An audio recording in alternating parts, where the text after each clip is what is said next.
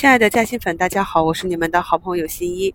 现在是二零二三年八月二十四日下午两点十五分。今天的上证指数啊，在上午创出一个三零七二点九五的近期新低之后呢，再次去挑战了上方的五日啊，也是三千一百点，目前呢稍有回落。市场延续了我们早盘和午评的一个判断啊。那前两天逆势领涨的数据要素啊，今天呢产生了分歧。下午呢？中国科传还封在板上，零点有数，今晚出业绩，目前呢是已经破板，还有十四个点的涨幅。人民网和卓创资讯啊，都是一个绿盘。卓创资讯呢是盘中冲高十个点，回落了十个点。振幅是非常的大，有的朋友可能以前没怎么参与过短期热点的板块，问我为什么有的个股昨天大涨，今天就直接大跌了。那么热点板块个股近期的买点多是在下杀恐慌盘拉回的低吸位置，像这样大涨啊都是非常容易引发短资出逃的，就是我们所讲的分歧。虽然昨天啊市场是跌的很没有脾气了，但是在今天早评里依旧是。给大家打气，同时也是明确点了两个方向，就是恒生医药和恒生科技啊这两个板块指数。港股那边呢，现在部分板块只是先于 A 股企稳，可以看到目前盘中恒生科技 ETF 是上涨百分之三点八八，恒生医药 ETF 呢也是有三四个点的涨幅，都属于在底部刚刚止跌企稳之后啊，有持续的小阴小阳线，慢慢的往上行，可以持续的关注。我们在昨天股评里提到的。走出底部底分型的医疗器械的内径啊，昨天冲高回落之后呢，今天是股价再次反包，创出了短期的新高。那在本周末呢，大家也可以复盘看一看，有哪一些板块和个股已经先于市场止跌企稳。在周末的一周展望里，也会跟大家一起去分享。朋友们可以参照类似的图形去比对复盘啊，准备好下一阶段市场反弹之后第一的仓位方向。早盘发现的这个港股药明生物跳空高开之后呢，目前走的还是比较稳。目前已经有了接近十一个点的涨幅，低开低走的证券啊，在互联网金融盘中拉升的带动下，是一度拉升，目前呢又是回落到平盘附近啊，涨跌不一。几个互联网金融下午表现还是可以啊，指南针目前是六个多点涨幅，同花顺五个多点，财富趋势一度冲高至十一个点啊，目前回落还有七个点的涨幅。因为呢，日本最近要开始排放核污水了。刚刚呢，盘中弹出中国全面禁止日本海产品的这个消息，所以啊，国联水产直接来了一个百分之二十的涨停。獐子岛呢，也是来了一个地天板，鸡鸭鱼肉啊，养殖消费这些啊，也都涨起来了。后面也可以看一看，下个月呢就是双节啊。中秋和国庆，中国人呢还是吃喝送礼。在疫情三年之后呢，可能会走动起来。这一波下杀呢，很多消费类的也是跌的比较深，朋友们可以关注一下这个方向。我们上一期直播里这样的小医药案例啊，必得医药也是在持续五天调整之后，今天就是一个大阳线反包。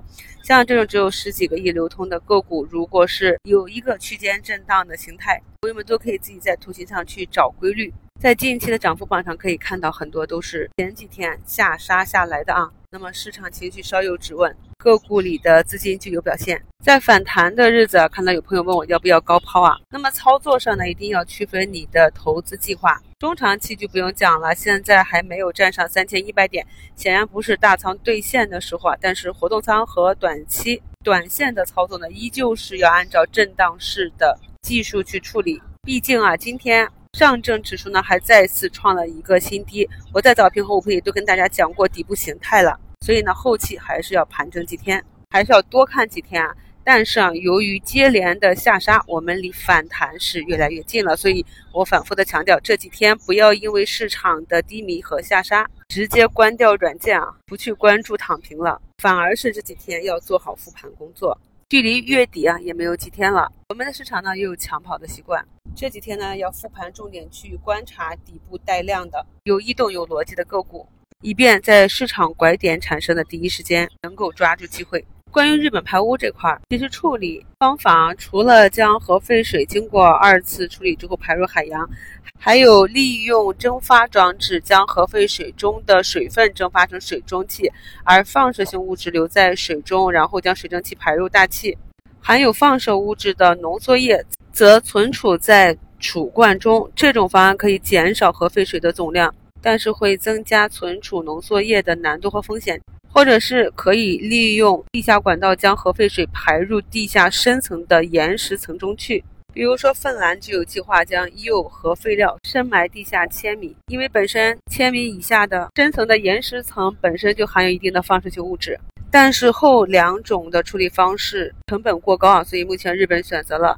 最简单的方式，但却有可能给整个海洋环境带来极大的危害啊！如果一旦开始实施排放，排放的时间将会是二十年、三十年之久。那么长期以往，伴随着海水的蒸发，这个污染可能是会波及到全世界的。那么长期来看的话，会危害到人类的健康，会推进医疗医药的需求。呃，目前呢，像恒瑞医药、康龙化成、兆衍西药这些大医药也都有不同程度四五个点、五六个点的涨幅。在评论区看到有朋友发现啊，今天芯片里的紫光国威啊，在昨天大跌四点九个百分点，再创新低之后，今天直接秒板啊，中报业绩预增，很多个股呢跌透了，有一点利好也是人心思涨，所以涨跌幅榜上我们可以看到，有昨天大涨的，今天直接低开低走大跌，也有昨天大跌的，今天直接高开反包。这是在前两天市场大跌的时候，跟朋友们说已经重仓有逻辑的持股，这个时候就建议啊，不要轻易的再去割肉了。同时呢，在近期的节目里啊，昨天的早评里，我也是反复的强调，现阶段的持股一定是要去布局底部有业绩、有成长预期的这些，哪怕短期再被杀一两根大阴线，但是啊，当市场情绪回转。价格呢，最终会回归价值。今天还有一点啊，中国交建大跌，接近跌停。不知道有没有朋友发现啊？